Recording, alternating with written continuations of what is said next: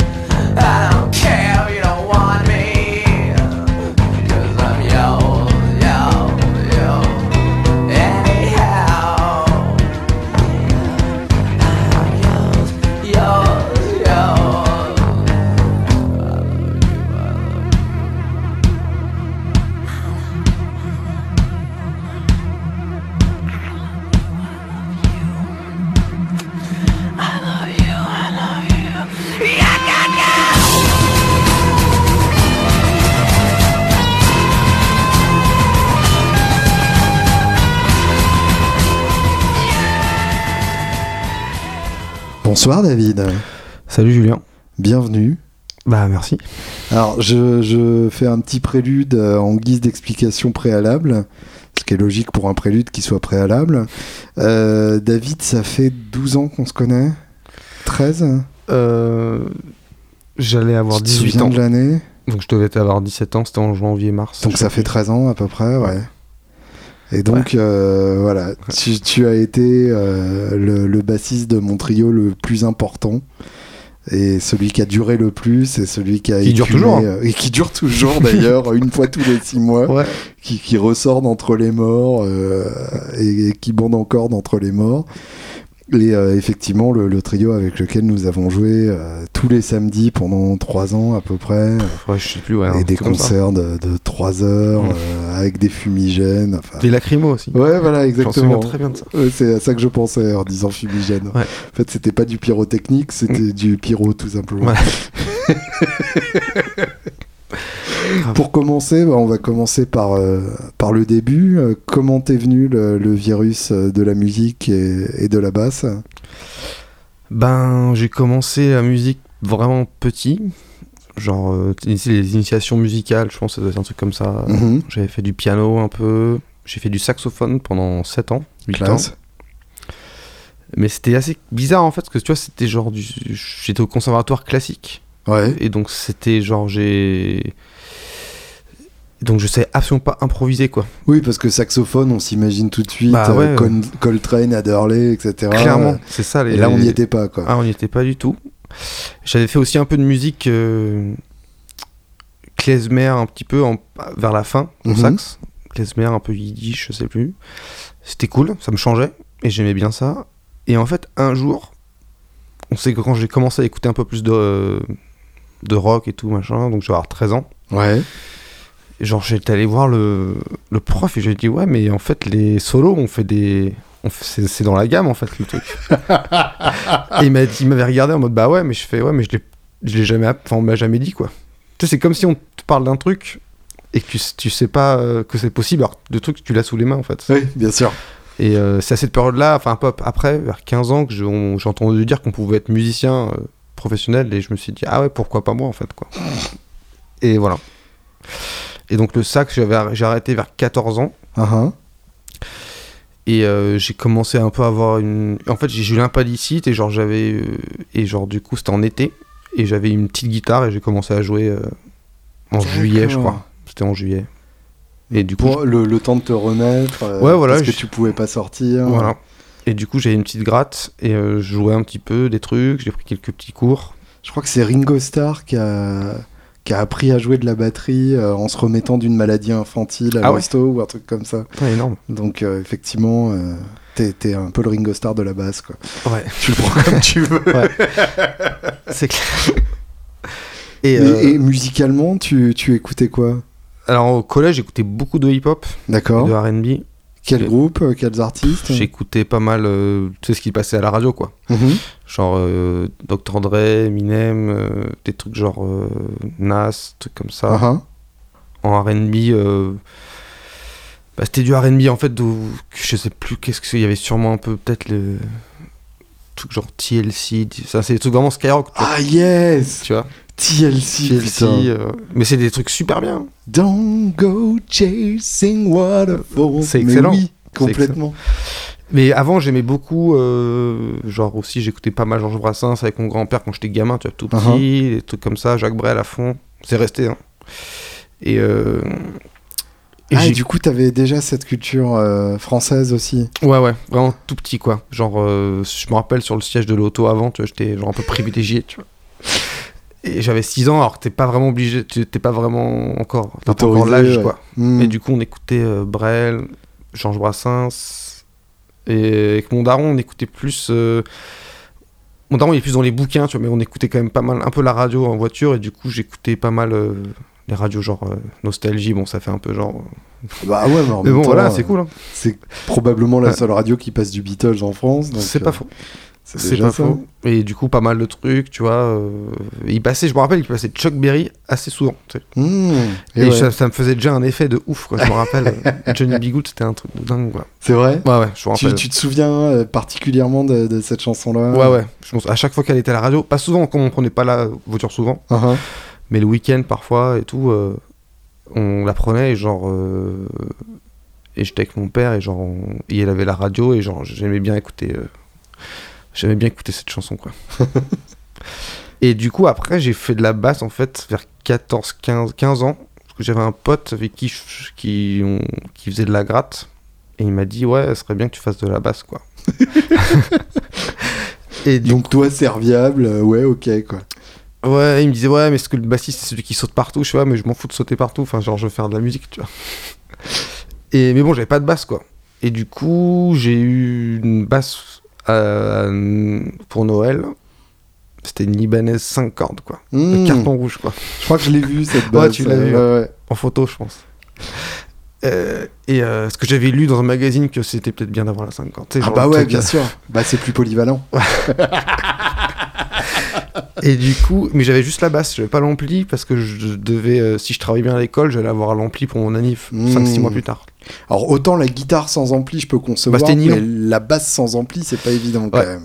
C'est clair. Et j'avais, je prenais un, j'avais pris pas beaucoup de cours de basse, j'avais pris genre des cours toutes les deux semaines, je crois. Mais en plus, c'était en fonction de mes résultats scolaires. Et du coup, j'avais des, Mmh. j'ai dû prendre des cours pendant un mois. Et puis après, ça allait pas à l'école et ça a dû s'arrêter deux mois. Oh merde, ah ouais, d'accord. Et après, je me rappelle avoir euh, eu pour mon anniv du coup euh, un petit ampli Behringer que j'ai toujours, tu vois. Mhm. Et, euh, et quand j'ai branché la basse dedans, j'ai écouté le son et je me suis dit waouh, enfin genre c'est nul. La grosse déception. Ouais, Ibanez sur Behringer, non, ça sonne pas. Ouais, j'étais déçu quoi. Je fais... mais- Enfin déçu, mais pas. Après j'ai continué à fond, tu vois, mais j'étais en mode ah ouais, genre c'est pas, c'est pas comme sur un disque en fait quoi. J'imagine trop la scène. Ouais. et du coup après j'ai plus pris de cours, mais je jouais toujours. Et j'ai euh, joué avec un. Après j'étais dans un autre groupe Mhm. avec lequel euh, on a fait quelques petites scènes. On a fait Emergenza à l'époque, tu vois. Bien sûr, évidemment. Je pense que pas mal de gens ont fait ça. Ah, pour leur- ceux qui ne connaissent pas, donc Ouais. Emerganza, c'est un, un tremplin euh, dont le principe en gros est que euh, on s'inscrit en payant euh, évidemment et que en plus de payer, on doit vendre les, les places de concert. et en gros, comme par hasard, c'est les groupes qui vendent le plus de places Ouais. qui sont votés par le public, puisqu'ils ramènent Ça vaut cher les places. le hein. public pour voter. C'est, oui, c'est genre 10 balles la place. 10 balles la place pour un set de 25-30 minutes. Il y a 6 groupes. Donc autant dire déjà que les groupes ils sont quasiment tous armoires parce que bon c'est Bien voilà. sûr. Et puis euh, quand t'as 14 ans, 15 ans, 10 euros, euh, la place, euh, enfin c'est faut avoir des potes riches quand même quoi. Ouais. Parce que c'est de l'argent de poche et tout. Enfin ça dépend, mais euh, il y a des gens qui donc ils viennent une fois, mais ils viennent pas euh, quatre fois quoi. Oui, ils reviennent Voilà. pas pour les, Voilà, même si pour les cool. hein. tours suivants. Voilà. Et du coup j'avais commencé là et euh, Après, je, je fais du mauvais esprit, Hmm. mais ça a permis à beaucoup de gens, effectivement, de faire des quoi. salles. euh, mais d'avancer, euh, de faire des trucs. euh, D'avancer, je sais pas, parce que je Hmm. sais pas si en termes de carrière, ça a apporté à qui part que ce pas soit. leur groupe, mais au moins de se faire des alors C'est ça, mais juste de l'expérience, Voilà. de belles scènes, euh, ce qui, est, ce qui est toujours très cool, effectivement. Et du coup. euh, Mais euh, à cette ouais. époque-là, t'écoutais encore du hip-hop ou t'étais déjà Non, là j'avais viré en fait. euh, Enfin, viré. J'avais. T'étais tombé, quoi. J'étais. Ouais, j'ai- ouais, j'avais commencé à écouter du. Du rock, quoi, vraiment plus. Parce qu'en fait, ça me. La radio, ça me, ça me gavait en fait. Je rentre, en fait, je Uh-huh. rentrais chez moi du collège, j'écoutais la radio à fond en faisant mes devoirs. Ouais. Et, euh, et si tu veux, un moment, au bout d'un moment, j'étais un peu saoulé euh, d'entendre toujours la même chose, quoi. Oui, c'est J'en suis rendu de compte. la quoi. radio. Ouais, ouais, en fait, c'est ça, tu vois. Et du coup, euh, j'ai, j'ai, je sais plus comment, j'ai, j'ai un pote qui avait une cassette de Korn. Hmm. Je me rappelle l'avoir écouté la première fois dans la cour, tu vois, genre euh, sur le Walkman. euh, c'était euh, Hit On de, de l'album euh, Follow the Leader, je crois. Oui, bien sûr. C'est l'ouverture de C'est la Follow the 13 e chanson, parce qu'il y a, il y a du blanc avant. Oui, t'as 13 pistes, Ouais. enfin t'as 12 pistes de blanc. Pour que ça commence à 13. Ouais, ouais, tout à fait. Et du coup, euh, j'ai fait, c'est un truc de. C'est mortel, quoi. Ah bah oui, c'est excellent. Du coup, j'ai écouté ça, je suis tombé un peu dans Korn, bien, j'ai bien aimé. Et ce qui m'a vraiment fait commencer la basse, en fait, c'est quand j'ai écouté euh, l'album Smile Like Children de Marilyn Manson, où t'as euh, Ah yes. t'as la c'est la- c'est le moment où j'ai commencé à entendre la basse en fait. Hmm. vraiment. Parce que dans le rock c'est comme elle, elle est vraiment elle appuie beaucoup la guitare ou peut-être l'inverse c'est la guitare qui se fait appuyer par la basse. Faut voir tu vois. Mais, euh, mais du coup euh, l'intro de basse en fait de I Put a Spell on You je crois Oui, bien sûr. et bah c'est Twiggy Ramirez qui joue sur Oui, la- tout à fait. C'est vrai que la, la reprise de, de Screaming Joe Qui est là-dessus est monstrueuse. ouais. elle est énorme Oui, ça, ça souffle ce genre. ta da da da Ouais. ta exactement ta. Oui, c'est mortel. elle est énorme et I coup, put a spell on you. elle est ouf Ah, c'est cool, ouais. Je, je l'avais vachement écouté ce- cet album. C'est un des meilleurs hein. Ah, il est mortel. Il est chelou, mais il est mortel. Grave. Et en fait, ce qui s'est passé, c'est que du coup, tu écoutes la basse à l'intro et tu la gardes euh, dans l'oreille quand la batterie, la guitare rentre sur les trucs un peu plus péchus et pour pas la perdre. Et là, j'ai commencé à entendre. Et c'est là où j'ai commencé à entendre la basse, quoi. Yes. Et du coup, euh, Comme donc, quoi, euh, quand, quand vous faites un album, faut jamais oublier de mettre un passage avec la basse seule c'est clair, pour rappeler qu'elle existe et donner envie aux gens de s'y mettre. c'est clair. Et euh, parce que dans le rock, c'est vrai qu'elle est- elle peut être souvent, euh, Masqué, Masqué, ouais. bien sûr. Enfin dans ce genre de musique en fait, quand tu découvres ça, Mm. parce que même Korn, tu as la basse, elle a un rôle un peu bizarre, dans mes souvenirs. Ah bah elle sert de casse clair, ouais. C'est ça, voilà. c'est euh, c'est, euh, c'est un peu improbable, quoi. Et du coup, euh, de là, j'avais, j'ai repris des cours de basse, donc vers 16 ans, Mhm. avec un bassiste qui s'appelle Patrick Haradji. Ok. J'ai pris deux ans avec lui de cours, et à un moment, il m'a dit Bon, voilà, maintenant tu sais faire des trucs tout seul, euh, va, va voir des gens, euh, Va jouer, quoi. va jouer, quoi. Et d'ailleurs, euh, c'est, je, je prenais encore un peu des cours avec euh, lui quand je t'ai rencontré euh, D'accord. avec le, le groupe Testostérone, quoi. Yes. Voilà.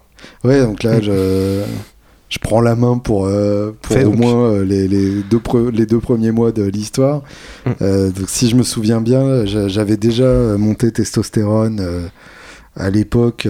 c'est un groupe qui date de la fin de mon séjour à Londres, donc fin 2004. Euh. C'est là que j'ai rencontré David, euh, l'harmoniciste, l'autre David, Ouais. qu'on appelait donc le gringo euh, pour faire simple. Ouais. Et euh, on avait monté un premier groupe avec une section rythmique un peu chelou. Euh, J'ai jamais entendu parler de ça. Enfin, j'ai bah, jamais un, vu, Un en batteur qui savait pas jouer ternaire, ce qui pour du blues est quand même un peu gênant. Et un bassiste qui, qui jouait, qui pouvait pas jouer sans ses partitions. Incroyable ça. Et donc du coup, euh, c'était raté et raté. Mm. Et euh, donc on a commencé par euh, parce que le bassi, le batteur s'auto-vire euh, un soir de Nouvel An où il nous avait négocié un truc dans un dans un café et il est venu nous voir à la fin. euh, ah les gars, ça vous dérange pas Ils vont nous payer dans une semaine, etc. Ah Et je donc euh, là on l'a on l'a pourri et il nous a dit ah si c'est comme ça je me barre. Ok, cool. Bon, on lui a dit ok, mais va d'abord chercher des thunes. Et euh, donc c'est à ce moment-là qu'on a auditionné euh, deux batteurs. Ah ouais, Un mec dont le nom m'échappe, euh, qui jouait de la funk d'accord. et euh, qui s'est ramené en survette et qui était blond peroxydé. Et bizarrement sur Red House, ça l'a pas du tout fait. Et Étrangement. puis Elvis, qui... étrangement. Elvis qui s'est ramené avec son, son fauteuil euh, en manteau de pute euh, et, et sa gueule d'Elvis. Ah, il avait déjà? Ah bah bien sûr, Ouais, évidemment, ah, il a toujours eu son fauteuil en moto de pute. Ouais. Et puis bah voilà, au bout de deux titres, euh, on s'est regardé, euh, on a fait style, euh, on va y réfléchir. Ah ouais. Et puis, puis on l'a rappelé deux jours plus tard en lui disant qu'il avait le job. Et il y a eu une courte période de, Donc Elvis, c'est l'ancien bassiste, quoi. voilà, avec, avec l'ancien bassiste et Elvis. Et le, je, je- c'était au Station déjà, donc une salle Pigalle, ouais. à Pigalle, juste à côté du Moulin Rouge. Mm. Euh, on était à l'étage euh, qui servait de loge, qui était un truc en travaux à moitié. Il y avait du trafic, hein. Ah ouais, ouais, ça, ça souviens, vendait, ça sniffait, Ouais, euh, ça quoi. se battait, enfin c'était chouette. Et puis donc le, le, le- le bassiste m'avait piqué une meuf pendant un concert. Ouais, Je m'en souviens, elle était. Euh, elle était J'étais là, je crois. Elle était très bien. Et puis.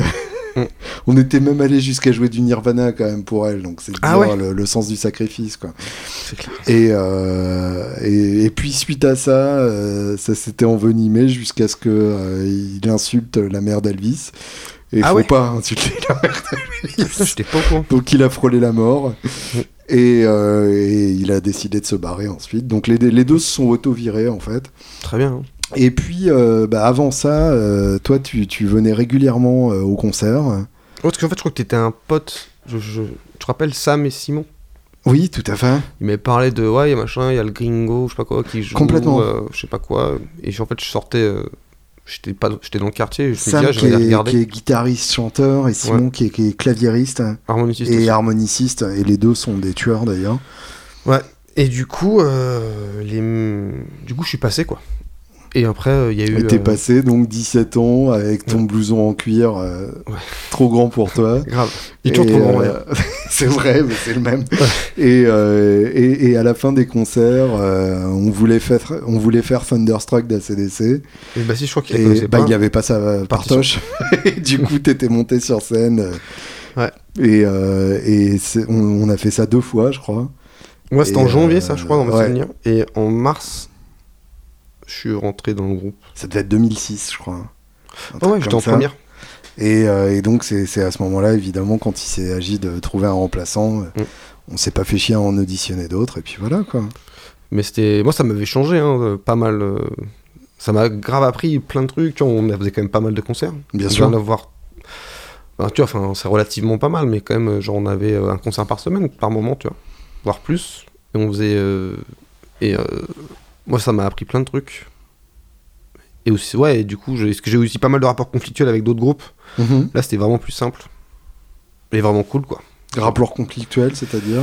Bah, tu sais, les trucs, genre, t'étais, j'étais pas. euh, on n'était pas d'accord, les mecs se, se la racontaient. Genre, euh, moi, j'étais en mode. euh, Il y a des moments, les mecs voulaient arrêter. euh, moi, j'étais au lycée, quoi. Et Mhm. genre, euh, ils voulaient, genre, arrêter les études pour, je sais pas, partir à Londres ou je sais pas quoi faire les trucs. Ils ont rien fait, finalement. Mhm. Évidemment. Et euh, ils me pro ça. Me- voilà, j'étais parfois, j'ai l'impression, j'avais l'impression d'être un peu, genre, le.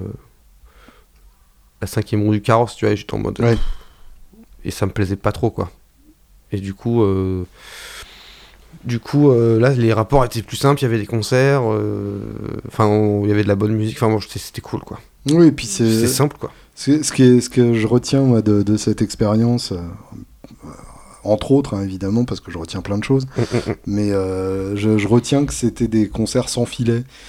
Et que euh, s'il fallait jouer un truc parce qu'un mec bourré était prêt à Ouais, mettre me souviens de 50 ça. euros dans le chapeau, euh, On y allait, on quoi. pouvait tout à fait le faire, même si on n'avait jamais entendu la chanson. quoi. Et, euh, et, et du coup, il fallait être capable de, de réagir vite et bien. Ouais, mais c'est vrai, c'est vrai que ça, ça, nous a appris, mais ça m'a appris plein de trucs, vraiment plein. J'étais le moins chevronné de tous, hein, tu vois, à l'époque. Oui, bien sûr. Mais, euh, Et maintenant, t'es celui qui a fait le plus de concerts. mais ce qui est marrant, en fait, c'est que avec ça, euh, c'est quand moi je suis rentré dans Mhm. ce bar la première fois, ça m'est arrivé la même chose qu'avec euh, le groupe actuel là, avec lequel je suis rentré, Heure. C'est Mhm. que j'ai senti une sorte de force, quoi, Ouais. qui m'attirait vers ce groupe-là. Que ce soit avec toi, ou que ce soit avec Heure. J'ai eu le sentiment, je sais pas, je, je peux pas l'expliquer, tu vois, mais il y a eu un truc genre. Et je me suis dit, c'est marrant, je, je sens que je. Je sais pas. J'ai senti un truc et au final, tu vois, je- on a joué ensemble, euh, enfin, on joue toujours ensemble. Bah oui, c'est ça. mais ce ouais. truc-là, je l'ai intégré trois mois après, Mhm. le groupe Testostérone. Et là, le. Heure, je les ai vus à Rock en scène. Et j'ai senti un truc et tout machin. Et puis euh, je me suis retrouvé, je me suis retrouvé, je me retrouve dans le groupe euh, décembre, janvier, je suis là, quoi. T'as t'as senti le destin te souffler dans la nuque. C'est peut-être ça, ouais. Ouais, c'est incroyable. Enfin, et ça m'arrivait deux fois, quoi. Ouais. Ouais. Bah justement, tu, tu, me, tu me tends une transition euh, Mm. magnifique. C'est presque Ouais. comme si tu avais fait de la radio. Euh, raconte donc Her, euh, qui, est, qui est le groupe français qui, qui cartonne euh, en ce moment et dont j'espère qu'il cartonnera le plus longtemps possible parce que ça te va très bien de faire ça. Ouais. Donc raconte comment, comment ça s'est fait pour parler le, l'argot musicien, comment t'as eu du plan. Ok. Et ben écoute, je connaissais un petit peu avant. Mhm. J'avais entendu au début. Mais après, voilà, tu fais plein de trucs, t'écoutes d'autres choses. euh, Bien voilà. sûr. Et après, il y a eu le décès de, d'un des deux chanteurs, là, Simon, Ouais. en août. Et euh, je suis allé les voir en- à rencontrer avec une amie, Laetitia. Euh, c'était le 27 août ou le 26 août, je sais plus. Mhm. Et genre, j'ai pris. On, on a pris une tarte, hein. franchement, c'était ouf. Et. euh, Et euh, voilà, j'ai acheté le vinyle, tu vois, sur, 10, sur euh, à un mec là, sur, un- sur internet, Discogs et tout machin, deux jours après. Et du coup, il tournait chez moi. Et puis, une soirée, je, je vois le batteur en fait, qui est un pote d'un pote, Mhm. avec qui je joue euh, dans. Dans Les Fils du Calvaire, un autre groupe. Ouais. Et, et en fait, je vais le voir et je dis Ouais, mec, c'est- ton concert, il était vraiment. Enfin, il m'a beaucoup touché, quoi. Genre, j'ai vraiment. euh, parce que à cette époque-là, j'étais au fond du saut, quoi. J'avais genre plus de meufs, j'étais trop en bad, quoi. et genre. euh, et on a parlé, mais tu vois, je lui ai dit en mode comme quand t'alpagues quelqu'un dans une soirée, tranquille, tu vas le parler. Ouais. euh, et je lui ai dit Ouais, voilà, le vinyle, il tourne à la coloc, il est mortel. Tu, tu veux dire que t'as pas fait une fanboy à Ouais, je lui dit, demander écoute, un autographe, grave. à faire un selfie. Clairement pas, c'est pas mon truc. D'ailleurs, je suis le seul gars du groupe qui a pas Instagram, tu vois. bah, t'as pas de smartphone, Ouais, vrai. forcément. Je me euh, fais charrier d'ailleurs. Mais bon, c'est cool. Et en fait, euh, je lui dis, ouais, euh, je veux pas faire le, fan et tout, euh, c'est pas du tout mon truc, mais genre, mec, voilà, votre concert, il m'a grave touché. le vinyle, il tourne à la maison, et c'est super cool. Et puis, euh, voilà, mais je me- je lui ai même pas dit comment je m'appelais ou quoi, c'était pas la question, tu vois. Ouais. Et après, m'ont- on a parlé, en fait, il me connaissait, tu vois, via, il a entendu parler avec moi en tant que musicien.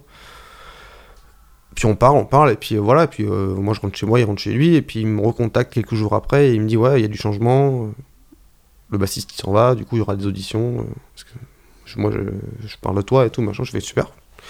Je Alors, typiquement, une, euh, pardon, Vas-y. Une audition euh, pour un groupe de, de cette envergure, ça se passe comment? On te donne des morceaux précis à bosser avant? Ouais, voilà, on m'avait donné trois morceaux, je crois. Ouais. Alors, euh, il y a plusieurs écoles, quoi. Enfin, moi, j'en connais qu'une, mais je pense qu'il y en a plusieurs, parce que j'en ai parlé à d'autres gars. Ils m'ont dit qu'ils font pas comme ça. Euh, mais voilà, il y avait deux, trois morceaux à bosser, je peux plus dire lesquels. Mhm. Et euh, bah, moi, je leur ai dit, ouais, bah voilà, enfin, je les connaissais tous, quoi. Oui, d'accord. Faut arriver, faut tout défoncer, quoi. Ouais, ouais. Il y en a, ils font ça. Tu veux dire les autres morceaux de l'album aussi Ouais, voilà.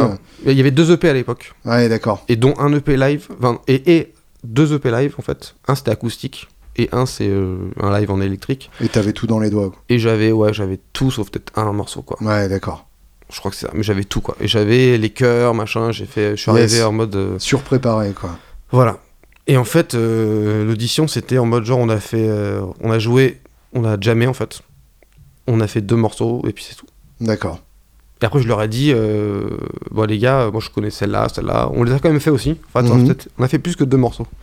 Mais euh, voilà, c'était vraiment la- au feeling quoi. Et tu, tu penses que c'est cette surpréparation qui a joué en ta faveur euh Je pense pas non. Non? C'est le fait qu'en fait, je pense qu'il y a une. Ils me l'ont dit après, c'est genre. euh, Enfin, ils me l'ont dit, c'est Victor et Mathieu qui m'ont dit ça, tu vois. Mhm. Mais comme je connaissais un Très peu Mathieu. euh, Mathieu Gramoli, c'est le batteur. uh-huh. Et Victor Solf, c'est le chanteur. D'accord. Et euh, claviériste aussi. Et du coup, euh, on a. Ils m'ont dit quoi Genre, j'étais venu en mode euh, normal, tu vois. Comme Mhm. j'étais. euh, genre, ça sentait que j'étais en mode. je sais pas comment dire. Peut-être tu, tu viens. Ils t'ont pas, tant- ouais, ils t'ont pas senti stressé et Non, pas pas senti stressé. euh, Pas avec les dents qui rayent le, le Voilà, c'est ce que j'allais dire. parquet, quoi. Ils m'ont dit non, franchement, c'est clair que t'es pas. Euh, pas requin du tout, quoi. Hmm. D'ailleurs, Mathieu, il avait appuyé ça, il avait dit Ouais, le mec, il est venu me voir euh, à la soirée. euh, genre en mode, il s'est pas présenté avec sa carte de visite ou je sais pas quoi, Ouais, tu vois. bien sûr. Et pour moi, c'est important. euh, Enfin, c'est un- c'est comme ça que je suis, quoi. C'est important d'être. euh, Enfin, on fait de la musique avec les gens euh, qu'on qu'on admire, je pense. Qu'on Ouais. aime. Et ça, euh, ça je l'ai appris à- avec, euh, bah, avec euh, toi, Elvis, machin, ou d'autres Mm. d'autres gens. Et euh, c'est aussi euh, Philippe Bussonnel, le bassiste de Magma, avec qui j'avais parlé trois fois, qui Mm. m'avait dit ça, quoi. Parce que lui, un- pour moi, c'est un peu le meilleur bassiste de France, quoi. Et, et lui, tu le vois pas dans des plans, euh, tu le vois dans des super groupes, quoi. Ouais, ouais, ouais, il, bien est- sûr. il joue trop bien. Et, et j'avais parlé trois fois avec lui, et il m'avait dit. euh, c'était ça sa philosophie, et je trouvais ça super cool, quoi. Hmm. Du coup, tu vois, je vais pas aller faire. euh, De, de ne jouer que dans des projets qui lui tiennent à cœur Voilà, tu musicalement. ouais. Voilà. Et du coup, c'est. C'est je pense que c'est ça qui fait. euh, ça paye peut-être pas tout, tout le temps. Ouais. Mais au final, euh, derrière, quand on va dire ton. On va, on va parler de telle personne qui fait ça, euh, bah, ils vont dire Ah ouais, ce mec-là, bah, il fait. Il a des super trucs. C'est c'est intéressant ce que tu allais dire. Ça paye Mm. peut-être pas tout de suite. Ouais. Euh, effectivement, c'est une, c'est c'est une logique à long terme. euh, Ouais. Et le, le principe, c'est d'attendre que ça finisse par payer, mais Tu sais, faut ouais, tenir, quoi. Faut tenir, ouais. Faut tenir et c'est clair que c'est important. Enfin, voilà, on a fait de la musique euh, quand on a commencé la musique. Je pense euh, pour beaucoup d'entre nous, euh, c'était euh, parce qu'on kiffait quoi. Bien sûr. Genre et et en plus voilà, je- là je l'ai pas dit tout à l'heure, mais bon, je peux le dire. C'est je dirais que même deux mois avant que je vois je, je vois Heure à Rock en scène, Mhm. donc ma vie elle a changé un peu, pas mal, mais genre je, je m'étais fait aussi genre j'avais une mésaventure avec un gars. Genre, euh, j'étais pas le seul, hein. on s'était fait voler de l'argent pour une séance de studio Mhm. pour un gars qui se prétendait être ami entre guillemets. Enfin, alors moi, je sais pas comme ça que je considère l'amitié, quoi. Mais Oui, genre, je- euh, Je comprends. et ça m'avait un peu mis en question. Genre, bon, là, je suis un peu une sorte de, De tournant. de crossroad, quoi. Mhm. Genre, euh, j'ai pas envie de faire de la musique avec des gens, euh, qui te volent, quoi. Enfin, c'est, Ouais. moi, ça, ça- moi, ça m'a quand même mis sur, les, sur le cul. J'étais pas le seul à être sur le cul, mais c'est quand même, c'est grave, quoi. Par principe et, euh, et du coup, euh, et aussi faire de la musique avec des gens déterminés, quoi. Ça, c'est vachement important. Et euh, du coup, là, je, on part un peu dans tous les sens. Enfin, je Ouais, ouais, mais je... voilà. t'inquiète pas, je suis là. Et c'est intéressant, effectivement, on, on peut parler un peu du, du métier de musicien. Ouais. Que- comment on sait qu'on est musicien Parce que contrairement à, à la plupart des autres boulots, t'as pas d'entretien d'embauche, euh, t'as t'as- pas de sécurité d'emploi loin de là, t'as pas de salaire fixe. Euh, à, à partir de quel moment tu décides que c'est ton métier et qu'est-ce qu'il faut faire dans, ce, dans ces cas-là euh, à partir du moment où tu as décidé de te lancer et est-ce que c'est faisable pour euh, n'importe qui? Quelles sont les, les choses à savoir? Bah, Je sais, ça fait quatre questions. Eh ben, écoute, j'ai envie de dire, euh, je sais pas, donc c'est pas une super réponse, mais en fait, euh, je pense que c'est pas mal dans la tête. Ouais, Euh, pas mal dans la tête, faut ça que c'est, faut avoir vraiment la niaque, quoi, s'accrocher. Alors je sais pas si je vais répondre vraiment bien aux questions. t'inquiète. Mais euh, ouais, c'est, je pense c'est faut beaucoup se remettre en question, Mhm. sans forcément se prendre la tête. hein. Mais faut vraiment, genre, Qu'est- Qu'est-ce que t'appelles se remettre en question Genre quand, quand t'as merdé un concert, euh, se Ça, demander ouais. pourquoi plutôt que de se dire que c'est les autres qui sont des cons? Ouais, voilà, c'est genre, faut déjà se remettre en question soi-même, ouais, c'est ça. Ouais. Pour entamer un concert, mais ça, à la rigueur, c'est. euh, euh, ça, c'est important, c'est sûr. Mais même, c'est même avant ça. C'est genre euh, ton son, ton façon de Mm. jouer. ça veut pas dire que tu joues mal, mais ça veut juste dire que, genre, voilà, comment tu veux- t'aimes bien ce son-là, comment tu fais pour y accéder, comment tu fais pour le jouer, quoi. Tu Ouais. vois, euh, euh, et euh, il faut, ouais, faut, il faut toujours aller voir euh, les, les gens meilleurs, quoi. Ça, c'est vraiment ce que je connais des gens qui sont grands dans la cour des petits, quoi. Mais ça sert à rien, quoi. Mhm. Se faire mousser parce que tu joues euh, pas trop mal de la gratte ou de la Oui, batterie ou de l'harmonica euh, ou je sais pas quel être le meilleur bassiste de ta rue, euh, ouais, ouais. C'est clair, ouais. Bon, merci, quoi. et euh, ouais, vraiment se remettre en question sur, euh, et surtout se confronter, en fait, surtout. C'est, euh, Ouais. Mais ça, je pense que c'est même dans, la, dans tous les domaines, même, enfin, même au-delà de métier ou quoi, dans la vie, si tu, quand tu te confrontes, t'as des trucs trop bien qui t'arrivent, en fait. C'est pas euh, faux. ouais. T'as une question de, de niveau technique aussi? Ou Euh, est-ce que c'est le moins important euh? Bah, en fait, c'est important quand même. Bah, faut savoir jouer, c'est sûr. Ouais. Mais euh, en fait, euh, en fait, je pense qu'il faut surtout avoir. On me l'a souvent dit, Mhm. et euh, j'ai je l'ai pas mal commencé à le découvrir, euh, notamment euh, en te côtoyant, côtoyant Thierry Garacino, l'ingé son qui, a- nous avait enregistré euh, notre premier EP Mhm. et qui bosse avec des super gars, je sais plus quel groupe, mais des groupes assez balèzes quoi. Ouais, ouais, bah, qui a fait Mata, Deportivo. Ouais, voilà, des comme trucs ça. ouais. vraiment quali, quoi. C'est un mec qui a vraiment une bonne oreille. Et euh, voilà, c'est vraiment le plus important, c'est vraiment le son, quoi. Le son que toi t'apportes. Donc ton son, en fait, et ta façon de le faire. Moi, je sais Mhm. qu'il y a des trucs que je peux pas faire, quoi. Il y a des super bassistes français, par exemple, euh, pour en citer, je sais pas, genre. Euh... Bah, j'en ai plus les noms là, mais euh, des mecs qui, qui ont un jeu clairement, genre, différent du mien Mhm. et qui sont clairement meilleurs un peu bassistes que moi, tu vois, mais ça c'est pas, enfin ça je, fais, je, on je pense qu'il faut s'en foutre quoi. Il faut vraiment être en mode genre tu, le mec joue super bien et c'est super cool, mais toi tu joues ton truc et c'est vachement bien. Mhm. Même si tu sais pas faire ce qu'il va faire, t'as Ouais. moins la technique, mais t'amènes tes idées, t'amènes ton placement, t'amènes ton ta façon de gérer les effets, c'est super important aussi, ça. Tu penses, tu penses qu'il y a des jeux employables et d'autres moins? Employable, ça veut dire. euh, Bah, Au sens qu'il y a certains types de jeux qui. passe partout Ouais, ou en Ouais. tout cas qui, qui sont plus demandés par, euh, par les groupes et d'autres euh, qui, euh, qui, qui bloquent un peu ou en tout cas qui, qui sont moins, moins attirants. Je sais pas. Je sais. Moi, je suis un peu. Enfin, tu vois, j'ai été un petit peu. euh, Encore une fois, sous. Dans un pas mal premier temps, sous l'influence de. toi, Garacino ou d'autres mecs, tu vois, qui m'ont pas mal appris sur le son, machin, que j'avais. Mhm. euh, euh, la recherche du son, machin, ou même le. Je sais pas comment dire, le. Culture du goût, quoi. Ça, ça Ouais. vient aussi, voilà, c'est important. Tu vois, quand tu vois un mec qui joue sur. euh,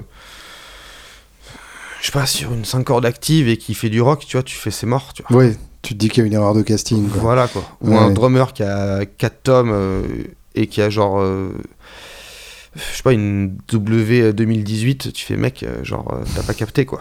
genre, euh, et qui fait du Led Zepp, c'est ça que je veux dire quoi. Oui, oui, bien sûr. Tu vois, après, c'est, je critique pas du tout le- les gens qui jouent ce genre de batterie parce que ça marche très bien dans d'autres styles. Bien sûr.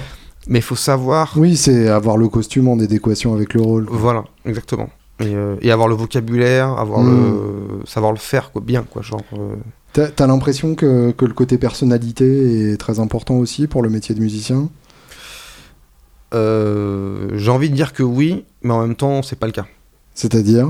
Ça dépend donc en fait ça dépend dans quel je sais pas on va dire case parce que ça fait vraiment réducteur mais dans Mhm. quel chemin tu veux entre- tu veux prendre genre vraiment si tu vas commencer à jouer avec des être vraiment faire vraiment le truc de sideman pur et dur où tu vas accompagner les artistes de variété machin je pense que tu là pour le coup il faut vraiment euh, que tu je l'ai jamais fait tu vois donc je peux pas vraiment le le, le dire quoi j'ai Mhm. accompagné des chanteurs machin mais euh, c'était pas euh, vraiment de la variété quoi Ouais. et, euh, si, tu, si je veux c'est si tu veux c'est euh, vraiment euh, t'arrives à te fondre dans la masse quoi Mhm. j'ai l'impression que c'est un peu ça alors Se faire oublier. se quoi. faire oublier un petit peu quoi et c'est euh, le le fait de et dans, dans un groupe par exemple là c'est Heure mais t'as- t'as dans dans d'autres groupes aussi où on te demande d'être euh, d'être quand même là quoi et Mhm. d'avoir ton son si t'as un son un peu fade c'est pas bon quoi je trouve enfin Alors, je, je parlais plus de, de personnalité euh, de, de, du, du mec. Humain humainement tu Genre, euh, Ah. ouais, c'est ça. Genre, pas être un connard, euh, arriver à l'heure, euh, ah oui d'accord grave bah écoute ouais dans pas tous les cas dans faut le être- bus, ouais. pas des trucs comme ça. Quoi. dans tous les cas il faut être à l'heure Ouais. il faut être en avance même Hmm. il faut comme je disais tout à l'heure t'arrives tu connais tous les morceaux et genre tu les connais tous quoi Hmm. tu les connais tous, tu et tu vois ton. Et ce qui est bien par exemple là dans Heure, c'est un truc que j'avais que j'ai eu que j'ai que j'ai eu déjà dans d'autres groupes, mais que j'avais que dernièrement j'avais pas trop. C'est genre les les égos Les égos qui sont gardés qui euh, sont à gardés. zéro, Il y a ouais. pas vraiment voilà moi j'arrive, euh, on me dit des trucs sur comment les gars ils me disent ouais mec genre là la ligne de basse c'est pas ouf quoi. Ou genre Mm. euh, peut-être fais la comme ça et genre je fais ouais. Et en fait il y a pas un truc dans mon ventre qui se crispe tu vois parfois. Oui, ou, d'accord. Ou Faut parfois être je- capable d'entendre ça, quoi. Voilà, mais c'est ça que je trouve bien tu vois, avec Victor, le chanteur là, qui c'est lui qui a, qui a vraiment parlé de ça au début. Il dit les gars, il faut que ce soit vraiment genre, euh, s'il y a un truc à dire, faut le dire il y a pas de problème. Ouais. Et du coup, je, je le, ça m'arrive ou d'autres de dire par exemple, euh, de remettre en question le chant de Victor, dire mec là c'est voilà peut-être ça c'est pas une super idée de faire ça, ou genre de truc, ou genre euh, moi je vais dire ça au guitariste ou le guitariste va me dire ça ou au batteur. Enfin il y a vraiment voilà, c'est. euh, Après, bien sûr, tu lui envoies pas, genre, tu lui hurles pas dessus et tout, ça c'est normal. Oui, oui, bah, c'est On est là pour oui. faire des trucs bien. voilà. C'est- Le but est pas d'être un, un salaud, connard non plus, C'est quoi. ça. Oui. Et euh, alors pour parler un peu plus technique, euh, Mhm. donc tu, tu parles beaucoup de son. Que- quel est ton matos, la base de ton son? Et ben, c'est une. J'ai vraiment, j'ai, on va dire, j'ai trois basses. Bon, j'en ai plus que ça, mais les basses que j'utilise vraiment, j'en ai trois, voire même en fait vraiment deux. C'est que j'ai euh, une jazz bass de 1972. Mhm. Je crois qu'elle appartenait à Laurent Verneret avant. J'ai, j'ai- on m'a dit ça. Qui est un super bassiste. Et, euh, et j'ai une Hofner. Je me souviens plus le modèle. Une colorama ou un truc comme ça Bah, en fait, Colorama, je crois que c'est pas exactement le même truc. D'accord. Le- mais euh, le bassiste de Balthazar l'utilise. Uh-huh. C'est une super référence, ce mec. Et c'est Donc short scale, Short euh. scale. Elle date de 65. Mhm. C'est pas la violine, hein, c'est vraiment un truc. euh, c'est comme une guitare, quoi. C'est tout plat. C'est tout plat. et au début, j'ai eu du mal à la jouer parce que j'avais vraiment pas l'impression de jouer de basse, quoi. Hmm. Et en fait, euh, c'est vraiment. En studio, je la ramène tout le temps. Mhm. Elle a un côté un peu plus post-punk, plus d'attaque que la Hofner Violin. Mais le son est vraiment très proche. Mais quand tu fais, on faisait les comparatifs pour genre un morceau que j'ai enregistré avec un, un chanteur, là, c'était en février. On a fait la jazz bass, on a fait la, la colorama, on va dire ça comme ça. Et on a fait la violin, et c'est vrai que la, la violin, elle est un peu plus smooth. Hmm. Dans l'attaque de Mediator, elle est moins énervée, quoi. La violine, donc pour ceux qui voient pas, la 501, euh, la, la Beatle Bass, quoi. Voilà. Celle de Maca. Euh, quelle, euh, quelle différence de son tu, et, et d'utilisation surtout tu vois entre ces deux, ces deux basses, entre la, la jazz bass et la Hofner Et ben. Pour La quel bass, contexte tu prendrais l'un et pour quel contexte l'autre? Bah déjà pour le studio, je prendrais les deux pour avoir vraiment, tu sais, t'arrives avec un panel. euh, bon, si j'avais une précision, par exemple, ça j'aimerais bien en avoir une, mais c'est pas le cas tout de suite. euh. Mhm. En général, il y en a une dans le studio. Mais genre, euh, t'arrives déjà avec une sorte de. C'est important d'arriver avec genre euh, un panel différent, quoi. Ouais. La Hofner est plus. est plus tranchée dans le son, Mhm. ça c'est sûr. Genre, t'as vraiment un son. Enfin, c'est t'as un seul son, quoi Ouais, quelque d'accord. part quoi. Alors que la jazz bass c'est c'est déjà c'est moins euh, comment dire c'est plus polyvalent dans le sens où c'est euh, ça peut passer un peu partout quand même Mhm. tout en restant euh, avec c'est pas la précision qui est vraiment euh, radicalement différent mais du coup euh, Et justement, qu'est-ce qui t'a poussé vers la jazz plutôt que la précision?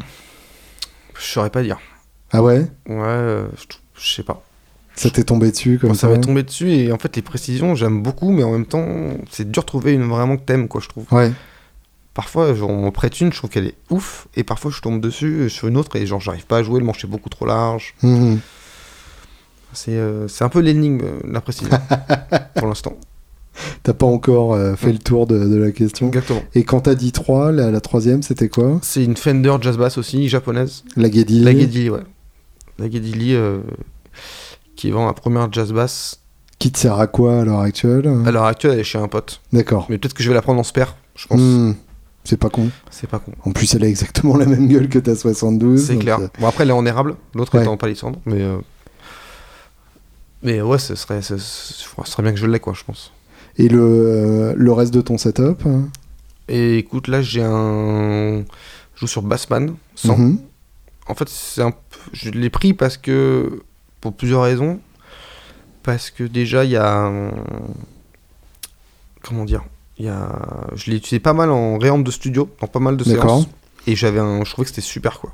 Bassman 100, donc c'est la période Silverface. Exactement. Fin 77, 60, je crois qu'il est. Ouais, fin 70, d'accord. Et, euh, et aussi le prix, quoi. Parce qu'il était. Je l'ai eu à vraiment pas cher, quoi. 800 Mhm. euros. Ce qui est une bonne affaire, quoi. Oui, tout à fait, ouais. Et. euh, Oui, ça, ça reste un moyen d'avoir un Bassman euh, ouais, un super ampli. pour euh, moins que le prix d'une voiture. Quoi. C'est clair. Et du coup, euh, je l'ai pris, mais je pense que je vais peut-être changer. Mhm. Parce que c'est vrai que c'est un peu du mal à suivre. Avec la batterie, quand même, ça tord assez rapidement. Ouais. Je m'en rendais pas compte au début. Et euh, parce qu'en studio, en fait, tu, fais tes réglages, tu fais ton réamp, mais bon, t'es pas obligé d'être à fond, quoi. Bien sûr. Là, c'est un Oui, le volume n'est pas important en studio. Voilà. ouais. Euh, et je pense, j'aimerais bien euh, opter pour un, un Ampeg. Enfin, c'est vraiment mon ampli que je souhaite depuis que je suis gamin, en fait. Mhm. L'Ampeg SVT. Euh, pareil, je sais pas encore trop, tu vois. Par, par contre, l'Ampeg, ça vaut beaucoup, beaucoup plus cher qu'un Fender Bassman, quoi. Ouais. C'est 4 fois le prix, quoi. Ça Et qui- 4 fois le poids aussi. 4 fois le poids. c'est ça. Donc, euh, je vais voir. je- Il y aura le V4. Mais il fait aussi 100 watts. Après, c'est les, les 100 watts Ampeg, ils sont assez différents, je crois. Ils ont un peu plus de marge, mais ça reste 100 Oui, watts. ça n'a rien à voir. C'est Ouais. encore euh, d'autres types de têtes, effectivement. Voilà, donc il faudrait que j'essaye ça. Là, le but, c'est d'avoir euh, mon nouveau BAF à la sortie de la tournée des États-Unis, qui, est- qui démarre dans 10 jours, enfin Mhm. 15 jours. Et du coup, pour les festivals, j'aurai le 8-10 avec le Bassman 100. Et, euh, et je pense euh, au plus tard, pour la tournée euh, d'automne, avoir le SVT euh, V4 ou le SVT. Ouais, ça fait des bonnes étapes. Ouais, c'est ça. Et euh, entre les deux, donc tu parlais de, de maîtrise des effets tout à l'heure. Ouais, alors j'ai un, j'ai un octaveur. J'en ai Mhm. plusieurs, mais là, j'ai l'OC2. Le Lobos. boss euh, japonais. Ouais, exactement. Alors, il est pas japonais, je crois, celui-là, malheureusement. D'accord, il y a eu de- des noms japonais crois, hein. au C2. Possible. Euh, Bref, il- voilà. Et du Donc coup- un des derniers OC2, quoi. Ouais, qui euh, bah, que j'aime bien. J'utilise un petit peu. J'aime bien, c'est genre, tu colores le truc, tu vas commencer à phraser, et puis après, toc, tu l'enclenches et tu l'enlèves. C'est assez, Ouais. c'est assez cool, quoi. Pas genre, tu fais on, et puis tu fais off. C'est un peu moins rigolo. Même si ça marche quand même pour des trucs, quoi. Hmm. Mais dans le set, je l'utilise, euh, ouais, sur 2-3 phases, ou genre, un moment pour genre mettre la basse vraiment en avant, ou genre sur euh, une chanson qui s'appelle Queens. Mhm. Genre, il y a un moment où ça part en transe, en fait, à la fin de la chanson. Et il y a plusieurs étapes. Et du coup, pour la dernière étape, genre, euh, j'enclenche le truc euh, sur une reprise du premier temps et prrr, Hmm. ça trace jusqu'à la fin. Oui, d'accord. Et Pour avoir juste le niveau supérieur. Voilà, le truc qui fait genre, waouh, qu'est-ce qui se passe. et, euh, et aussi, on peut faire sortir un ou deux fils parfois, genre. euh, Hmm. Mais bon, je fais pas beaucoup de En fils. enfin, ponctuation, quoi. Voilà, en ponctuation. Quoi Exactement. d'autre Euh, J'ai un chorus, Ouais. chose à la base qui est un peu carton rouge, c'est vrai que. Sur la basse, c'est différent. ouais, ouais, Euh, mais ça peut être très carton rouge C'est pas faux. à la basse aussi. Mais ça va. Mais il y a une dérogation pour les bassistes. Ouais. Et ça, tu t'en sers pourquoi? Pour 2-3 morceaux, genre 5 minutes, l'intro. Pour Union, c'est autre, un autre morceau. Mhm. Et euh, à la base, je devais avoir l'OC2 japonais de 84. un truc. Mais le gars, euh, malheureusement, euh, elle marchait chez lui, il l'a ramenée au studio, elle marchait plus. Elle a marché, il y a un problème, elle marchait plus. Il l'a fait, C'est bien le vintage. hein. Ouais. il l'a fait réparer. Sauf que quand il l'a fait réparer, je crois qu'il a mis le mauvais voltage et enfin, il n'y a plus de pédale. Super. Donc je suis avec l'OC3, D'accord. qui est genre moins sexy quoi. Et niveau chorus, t'as quoi? Ah, c'est ça Ah, Alors, pardon, le C3, CE le CE3, pardon. CE3. du coup. CEB3. Et ça doit être le CEB. Ah oui, d'accord, le chorus basse. voilà. euh, Et là, ça devait être le CEB2. Oui, donc le noir. Euh, je sais plus quelle couleur il était, mais il était vraiment vintage japonais, je vois. le truc quoi. Ouais, ouais, tout à fait. euh, et voilà. Et, donc là, le, le- le actuel, c'est genre bleu foncé ou un truc bleu comme clair ça un peu. Mais il est un peu Hmm. vieux déjà. Mais euh, bon, D'accord. c'est le guitariste qui me le prête d'ailleurs. et euh, et j'ai une MXR basse saturation euh, que j'ai pécho il y a pas longtemps. Ouais. Et euh, T'as trouvé ta saturation, enfin? Écoute, ouais, je sais pas si, si elle est encore. euh, si elle est. euh, si elle est vraiment def, mais Ouais. je vais, on va la roder un petit peu. C'est compliqué, non, la saturation à la base? Ouais. Parce que si tu veux, en plus avec la vieille basse, la Jazz Bass 72, c'est celle que je joue d'ailleurs dans, le Mhm. dans, avec Heur, elle, elle, est, elle rayonne un petit peu quoi. C'est une vieille. euh, je- la, la terre, j'ai mis un fil d'étain entre le chevalet et le bouton de tone. Enfin, que je le, je le mette à l'intérieur, c'est pas encore, encore un peu roots. Mais du coup, la fuzz c'est interdit quoi. Genre sur une grosse façade, Ouais. ça, euh, t'entends la radio, c'est, ça marche pas du tout quoi. Et en plus, t'as pas du tout de marge quoi. Avant, j'avais une Big Meuf qu'on m'avait prêtée, mais bon, c'était pas vraiment une. Tu comprends maintenant pourquoi les mecs ils utilisent une 5 cordes active Ouais, c'est ça. je comprends. Et du coup, euh, donc. euh, Et la Big Meuf, donc c'est pas possible. C'est impossible à faire, c'est juste euh, interdit quoi. D'accord. Et du coup, là, la saturation, la mixère est cool, mais peut-être. Je pensais peut-être c'est peut-être aussi essayer la Moog Drive, je sais pas. Mais, Mhm. Parce qu'en plus, on peut mettre une pédale d'expression. Ouais, c'est pas Ça con. peut être jouable. Enfin, ça peut, ça peut être cool pour le set, quoi, mais. C'est pas. C'est pas évident, quoi. Ce qui est, ce qui est intéressant euh, d'un point de vue de guitariste, Mhm. c'est que euh, en fait par rapport euh, à- à- au nombre de dates que tu fais, à l'ampleur des tournées que tu fais, etc. J'ai l'impression que tu as très peu de matos. Si si j'embarquais sur des tournées comme ça, je pense que là, la, la pièce dans laquelle on se trouve à l'heure actuelle ne serait plus praticable parce qu'il y aurait des étuis partout.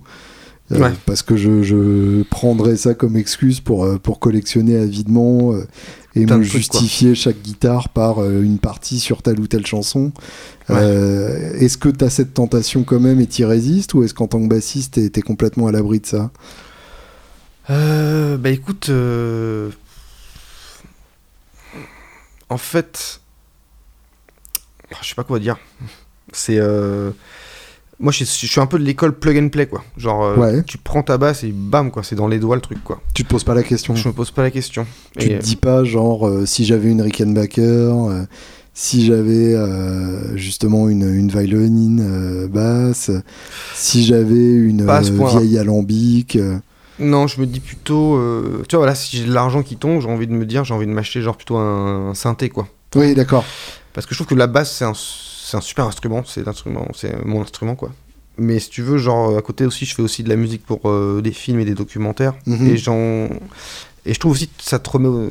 apprendre d'autres instruments, comme le clavier, la mandoline ou la gratte, c'est euh, c'est plus riche de faire ça, je trouve, que d'acheter, tu vois, une autre précision. Alors, c'est super cool, une précision, j'aimerais en avoir une, tu vois. Mais. euh, tu vois, l'idée. Tu le vois pas autant comme un outil de création qu'un nouvel instrument, quoi.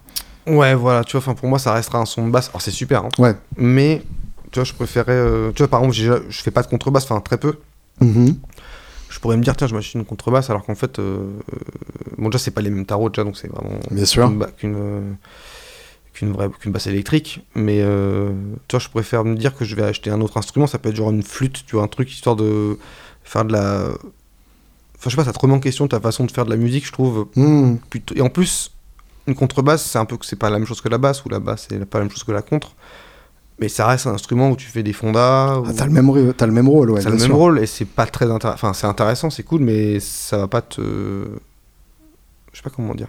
T'as jamais été tenté par la fretless? Non, Non? Non.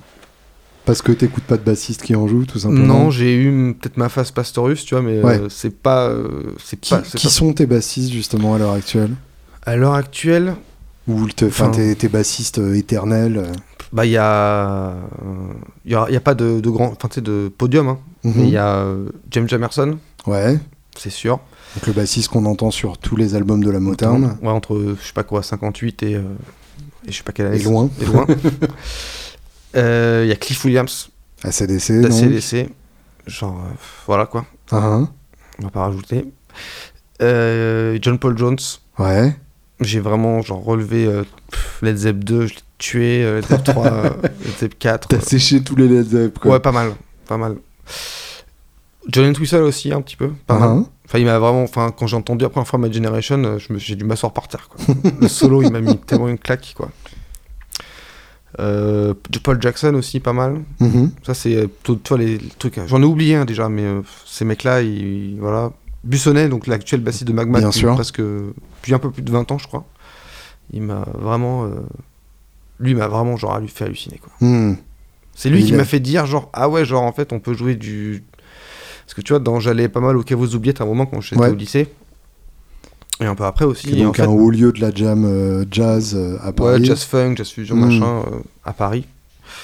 Et en fait, lui, il m'a fait comprendre que, genre, en fait, t'es pas obligé de faire des pet-pet pastoreuses tout le temps pour jouer, en fait. Ah, ah. Parce qu'il y a beaucoup de bassistes qui les ça. harmoniques à la quatrième case, au bout d'un moment, ça fait chier. Voilà, tu vois. Et lui, il joue tellement, genre, euh, il s'en fout. Ouais. c'est trop. euh, Je l'ai vu dans Magma, je l'ai vu avec Guillaume Perret, quoi. Mhm. and the Electric Epic. Je l'ai vu dans d'autres trucs dont je me souviens plus. Mais voilà, c'est. euh, C'est vrai que dans Magma, en tout cas, il a un côté monolithique euh, qui, est, qui est assez impressionnant. Ah ouais, c'est. C'est incroyable, quoi. Et justement, euh, c'est c'est marrant parce que toutes ces influences que tu me cites, euh, ça Mm. peut être l'un ou l'autre. Mediator ou doigt Eh ben, bah, tout ce que je t'ai dit, ah non, il y avait quand même Cliff Williams. Ouais, bah, euh, bah les deux, quoi. Ouais. Les deux. Alors, j'avais fait une, une école de musique à un moment pendant 2-3 ans. Et je m'étais fait genre un peu hué quand j'avais parlé de Mediator, quoi. D'accord. Et j'étais un Donc peu... t'as fait face à cette, euh, à cette levée de bouclier classique chez les Alors que, bassistes. bah, tu vois, pour citer un autre bassiste tu vois, que j'adore, c'est plus actuel, c'est le bassiste de Balthazar, Mhm. groupe belge. euh, Le mec, il joue sûrement sur la petite Hofner que j'ai. Mhm. Et euh, il joue au Mediator et il a un son. Enfin, il a vraiment. Lui, il a un pareil. c'est- Tous ces gars-là, ils ont un son. Tout ce que j'ai Ouais, cité, ils ont, ils ont leur truc et genre, c'est, c'est vraiment des. C'est des. Je veux dire, c'est des ouf. Non, c'est des mecs, c'est des super gars, quoi. Oui, c'est des gens talentueux, tout simplement. Quoi. Ouais. Mais J'aimerais bien jouer un peu mieux du Mediator. Je trouve que tu vois, il y a des trucs où je suis moins précis qu'au doigt. Tu vois, sur Hmm. des trucs où j'ai l'impression que je suis moins. Je suis moins bon. Euh, revenons un peu sur, euh, sur Her euh, Mhm. et la vie d'un groupe comme ça. Par exemple, en commençant par l'anecdotique, euh, et je sais que tu l'avais fait aussi euh, avec les, les Fils du Calvaire, il me semble, Ouais. la, la télé. La télé, ouais. Et ben. on Qu'est-ce a- que c'est de, de jouer sur un plateau euh, Là, c'était c'était quotidien, Quotidien. Ouais. en l'occurrence.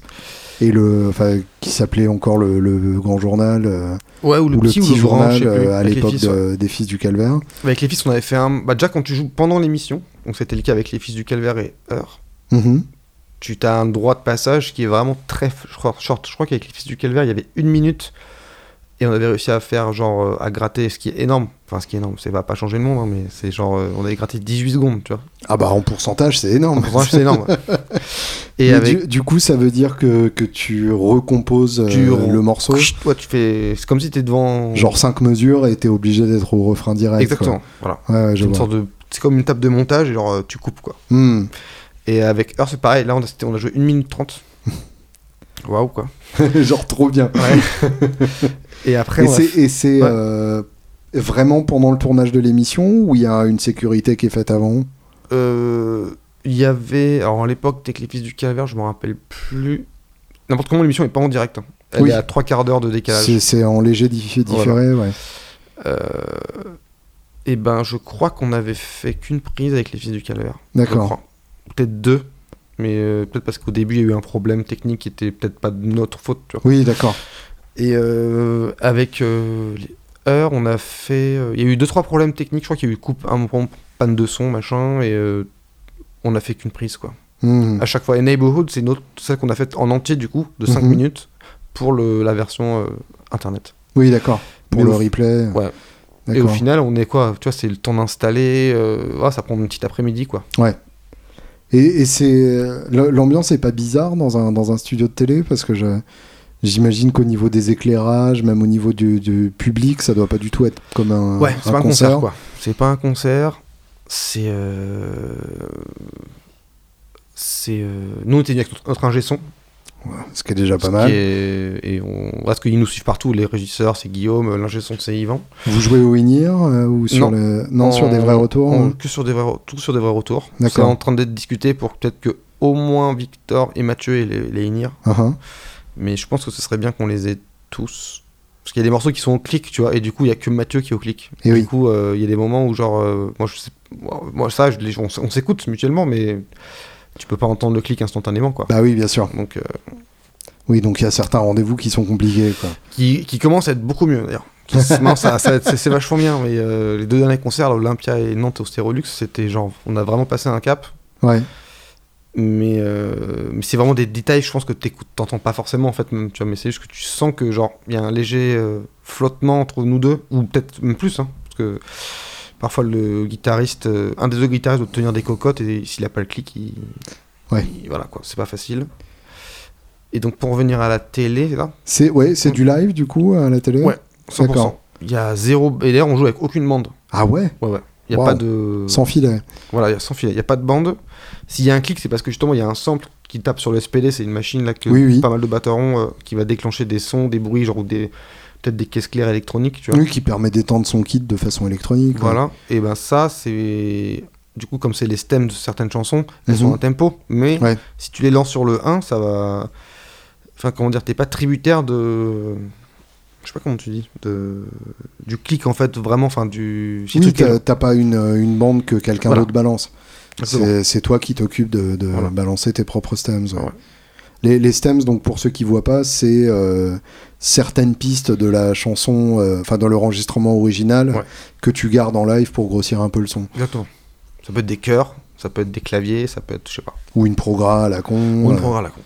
Et donc revenons au côté tourné. Mhm. Bon, déjà, qu'est-ce que ça fait de jouer à l'Olympia? Ah, c'est incroyable. c'était, c'était, c'était un grand moment. J'étais vraiment heureux, quoi. On était tous heureux. T'y t'y penses au moment de monter sur scène ou t'essayes de pas y penser? Bah, tu te dis que enfin, on avait, moi j'avais, on avait tous le track. Ouais. Vraiment de ouf. Moi j'avais vraiment le track. Puis c'est vraiment, tu sais, genre, c'est un peu le, certaine forme d'accomplissement entre guillemets, quoi. Tu sais, t'as Mhm. quand même beaucoup de chanteurs, euh, chanteuses, euh, groupes qui sont passés par là. euh, dans la musique française ou même dans la musique internationale. Bien sûr. Et je trouve que ça a plus de prestige de jouer à l'Olympia par exemple, que de jouer dans une autre salle comme le Zénith ou Bercy. Après, c'est méga cool de jouer au Zénith et méga cool de jouer au Bercy, tu vois. Mais il y a quand même un Quelle date déjà, Zénith? 2 février. 2 février. Ouais. Pour ceux qui veulent venir te voir euh, au sein de Heur, le Zénith de Paris, le 2 février. Ouais.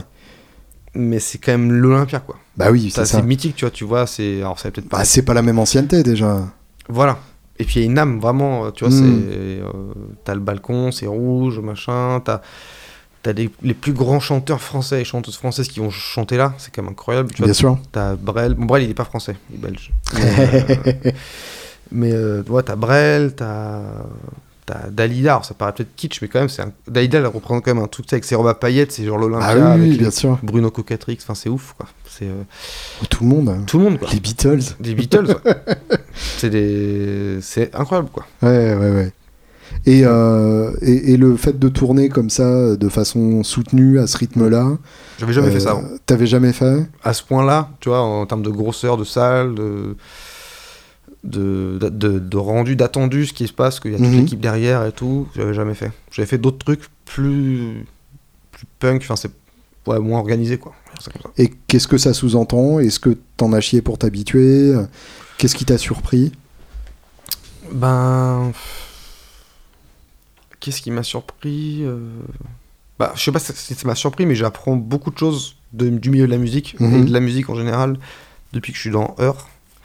C'est euh, c'est vachement enrichissant et euh, mais tu sens, euh, je sens qu'il y a une euh, comment dire, c'est voilà, il y a un, il y a une attente quoi. Tu Ouais. peux pas arriver à être être moins le quart quoi. Ouais, vraiment- je vois. euh, alors, mes autres groupes ont joué aussi concentrés, machin, mais c'est pas la même chose. Hmm. On est vraiment.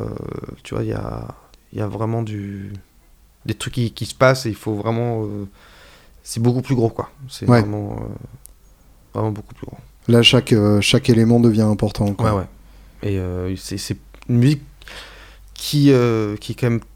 Qui est, assez dur à. Tu vois, l'Olympia, c'est le 14e concert, tu vois. Ouais. C'était quand même assez. euh, on, est en- on a commencé à répéter le 29 janvier, je me rappelle. tu vois. Ah ouais, d'accord. Donc c'est très tôt. On n'a pas fait masse de répètes non plus, on, on a bossé vraiment beaucoup. Tout le monde est vraiment très talentueux dans le groupe.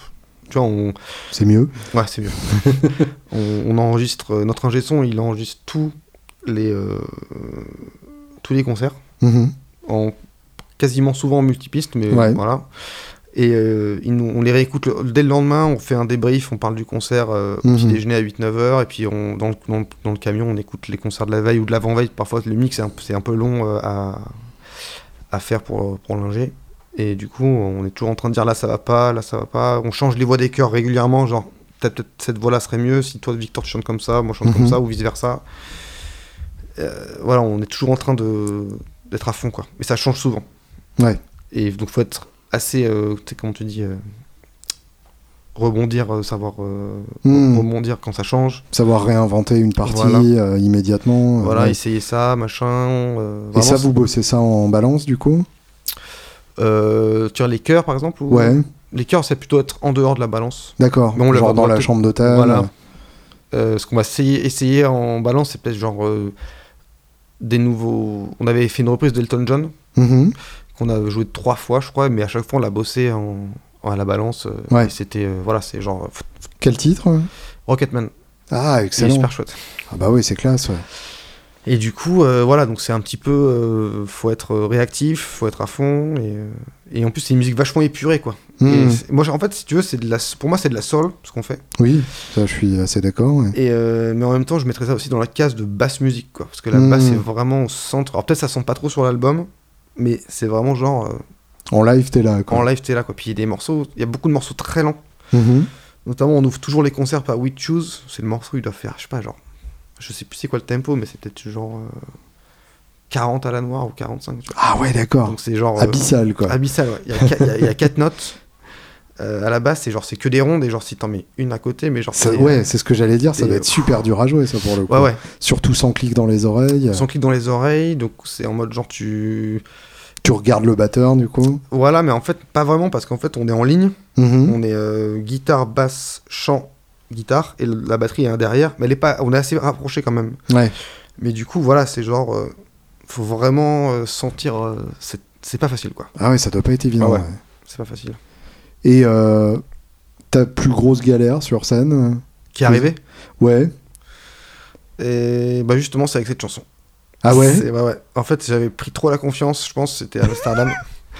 et euh, du coup, on a notre régisseur qui nous installe le matos. Uh-huh. et on va checker le matériel, sauf que là, je m'étais dit, c'est bon quoi. Genre, euh, je, je me dis, je vais pas, révi- je vais pas vérifier, tu vois. Et en fait, l'accordeur, il a, je crois qu'il a planté, il s'est mis sur un autre diapason. Je devais Oh, être accordé genre entre un demi et un quart de ton en dessous de la note. Oui, d'accord. Genre en 437. euh, Et ouais, et c'était horrible. Et surtout qu'au début, tu tu dis non, bah, c'est peut-être l'acoustique de la salle qui a changé, parce a- maintenant il y a les gens. Tu sais, voilà, tu sais, genre. Et genre. euh, ouais, c'était c'était chaud, quoi. Tu te sens très seul. Et quand ça recommence comme ça, tu fais bon, faut rattraper. Enfin, toi, Ouais. faut, faut vraiment passer. euh, Ah oui, il est hors de question de te laisser pourrir la tête euh, par clair. ça. Sinon, euh, tu ouais. te fais des pains et. euh, Ouais. Et voilà, quoi. Mais voilà, la basse, en plus, qui est très exigeant. Ça va peut-être rejoindre un peu ce qu'on, les questions que tu posais avant aussi sur le métier de musicien, machin, mais Mhm.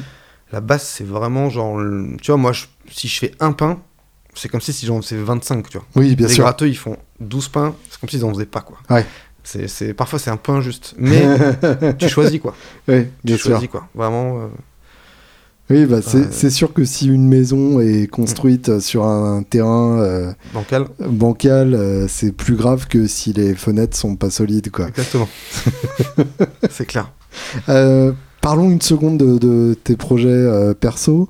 Ouais. Tu, tu fais de la musique à l'image, donc. euh, Ouais, j'en ai fait un petit peu. euh, je m'étais mis en faire, genre, il y a quelques années, genre vers il y a 6-7 ans. mhm. J'avais fait. euh, alors, je suis pas, pas beaucoup, mais j'en ai, je voulais vraiment faire ça. Mais j'avais pas vraiment tous les outils, et puis aussi, surtout, la confiance pour le faire, tu vois. Ouais. J'avais dû faire 4, 5, 6 trucs documentaires, courts-métrages. Et euh, dont certains qui étaient assez cool.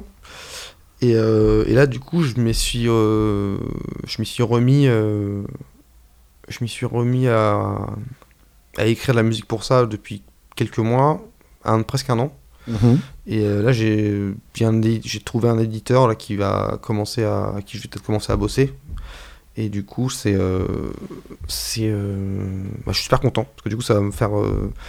ça va apporter de la visibilité sur des trucs nouveaux qui sont sérieux, bien mixés, parce que je bosse aussi avec le, un des, des gratteux de Heure, là, Louis Ouais. Marin, Louis Marin Renault, qui super guitariste et qui mixe aussi. Et du coup, moi, je lui envoie les. Je lui, je lui fais Les pistes. hein. Ouais, je lui envoie le, du coup le, ouais, le, le morceau avec un truc bien avancé, hein, tu vois, avec l'intention, machin, genre pas un truc genre tiens, voilà, c'est comme ça. Comme ça, il sait où aller, quoi. Mhm. Et du coup, euh, il le. Il le met vraiment bien. euh, Et du coup, euh, ça veut dire qu'en gros, tu as un catalogue de, de compos prêtes et Ouais. l'éditeur se charge de les placer sur, Voilà. euh, sur différents euh, voilà, projets. ouais, ouais, mais j'en, fais régulièrement, tu vois.